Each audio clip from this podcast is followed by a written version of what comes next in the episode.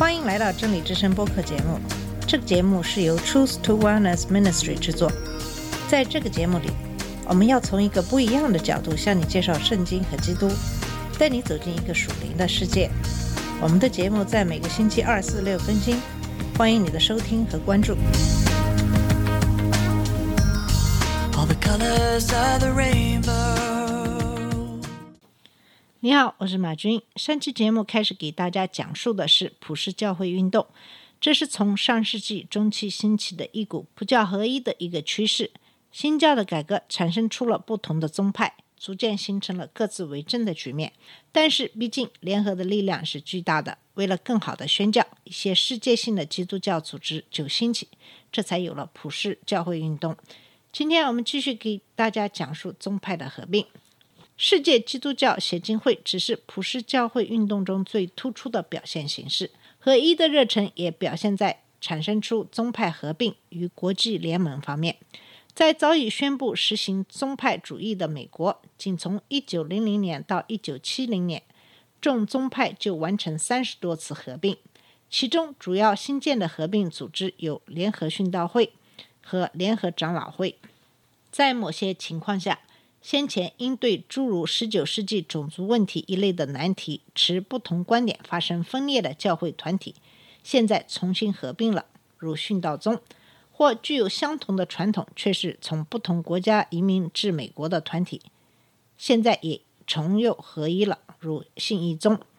美国之外最有意义的合并，要数1947年形成的南印度教会，它通过合一如下三个宗教团体而成。印度、缅甸与西兰的圣公会、南印度省殉道宗教会和南印度联合教会，其本身就是一场将长老宗、公理宗和荷兰改革宗各团体合二为一运动的产物。有人提出合并具有相似背景的教会，这样会在美国建立一个拥有一千九百万个会员的新教会。这个想法最初于一九六零年由美国联合长老会的首席执行官，后来成为世界基督教协进会秘书长的布莱克提出。布莱克建议美国的新教圣公会与北部长老会一同邀请殉道宗和基督联合教会，组建一个新的基督教会。对于新教内部成百上千的教派这一令人沮丧的状况，布莱克说：“我相信美国有这么多的教会不是神的旨意。”布莱克的这一建议受到新教圣公会主教詹姆斯·派克的欢迎。派克说：“每当我们消除基督教团体之间的障碍时，圣灵就在我们这边，他会不断的指引我们，向我们显明各种途径，好让我们击垮在全国性教会团体中的自满和固执。”一九六一年九月，在底特律举行的新教圣公会总会上，主教团。考虑了该提议，并接受美国联合长老会总会的邀请。与会者花了整整一天的时间讨论该决议。可伯大厅走道两侧挤满了见证这场激烈辩论的人群。大约三十秒左右，这项提议就全票通过了。我简直惊呆了！主持会议的阿瑟·里奇滕伯格喘着气说：“各代表的脑海里依然清晰地回荡着里奇滕伯格主教在第一轮投票前的祈祷。”主啊，求你怜悯教会，你那支离破碎的身体。在这次大会结束前，主教团为全世界基督教的再合一发出一个激动人心的号召。主教们宣告说，基督教面临的这个挑战是我们在对神的腾信中无法回避的。为此，督促基督徒不可停止事工和祷告，直到神所定的时刻到来。那时，靠着神的恩典，一切贬损我们主的分裂将全部除去。在其他与会宗派的支持下，教会合一的协商会议开始制定合并计划。之后，协商会议为了吸纳更多宗派加入合并的行列，改名为基督联合教会。可是，时光的流逝带走了最初的热情。二十年后，与会宗派依然在努力寻求正确的联合方案。除了上述宗派合并，二十世纪还出现了许多世界宣信联盟，全世界持相似信纲的教会及教会组织定期会晤、讨论问题和举行团契。这些联盟中主要有国际公理宗协进会、门诺派世界大会、世界殉道宗大会、敬礼宗世界联盟、信义宗世界同盟、改革宗及长老宗教会国际联盟。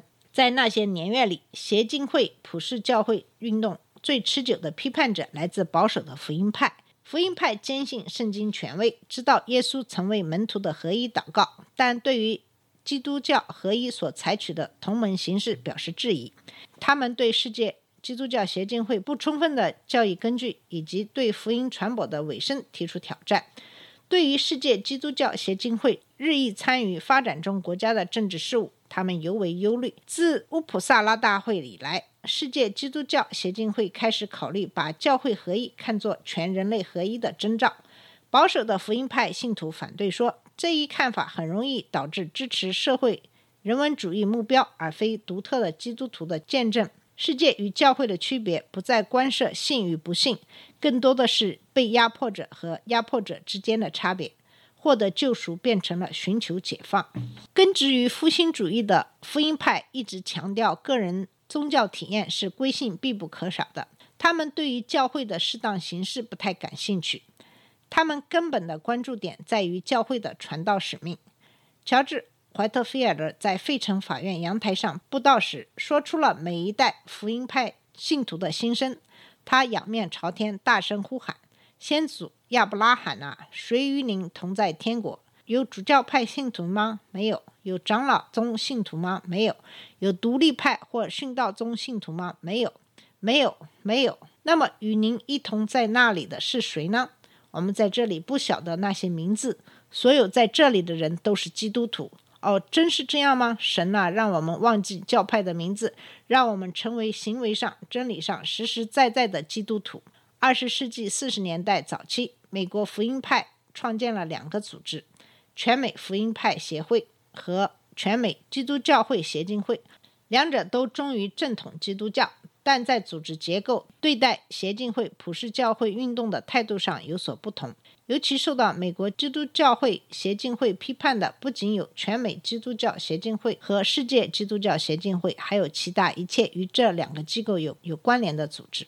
在国际层面上，福音派求助于一系列培灵大会来鼓励在传扬福音方面做出的共同努力。在布道家比利·葛培里发起的规模巨大的运动的启发下，柏林世界福音布道培灵大会吸引了一百多个国家的与会者，并促成大多数大洲举行许多地区性、全国性的大会。一九七四年，世界福音化国际大会。在瑞士洛桑召开，明确地表明福音派的基督教合一观已日趋成熟。在名誉主席比利·葛佩里领导下，由一百四十二位福音派领袖组成的国际团体邀请两千七百位与会者来到这座瑞士城市，促进建立福音化区域性组织，制定了洛桑盟约。绝大多数与会者在上面签了字。该盟约肯定教会在真理中的有形合一，符合神的目的。福音派提出强调合一出于两个原因：首先是神学上的，其次是实用上的。该盟约称，教会合一是神的恩赐，接着圣灵的工作而成，并且基督的十字架使这种合一成为可能，因它使我们和睦。盟约也提出，合一的实现形式多种多样，但是组织联合并不总能使我们在真道上同归于一。在真理中有形合一的实用理由是传扬福音，号召我们走向合一。我们怎能在传扬神人和解的福音的同时，又保持不和的状态呢？作为洛桑大会的结果之一，一个由四十八个成员组成的世界福音化续行委员会宣告成立。该委员会任命非洲领袖高特弗里德·奥塞门萨牧师为执行干事。开始鼓励和支持在任何必要的地方建立区域性和全国性委员会，用以在每个地区促进世界福音化。因此，在二十世纪七十年代即将成为历史时，世界基督教协进会的普世教会精神明显转向社会关怀，有时甚至采用公开的政治手段，并以此作为基督教合一的基本表现形式。保守的福音派的目的。则在于恢复福音传道在教会使命中的核心地位，并由衷的希望教会合一会随之而来。好了，我们今天的节目就到这里。今天给大家主要讲述的是普世教会运动，也就是在世界上的一个教会合一的这样的一个趋势。好，谢谢你的收听，我们下次节目再见。这里是真理之声播客节目，真理之声是 Truth to Wellness Ministry 旗下的一个节目，由 Truth to Wellness Ministry 制作和播出。如果你有什么想跟我们分享，请给我们发电子邮件，我们的邮箱地址是 truth to wellness at gmail dot com。你也可以直接去我们的网站 www.truth to wellness dot com 浏览更多的信息。下次节目再见。All colors of the rain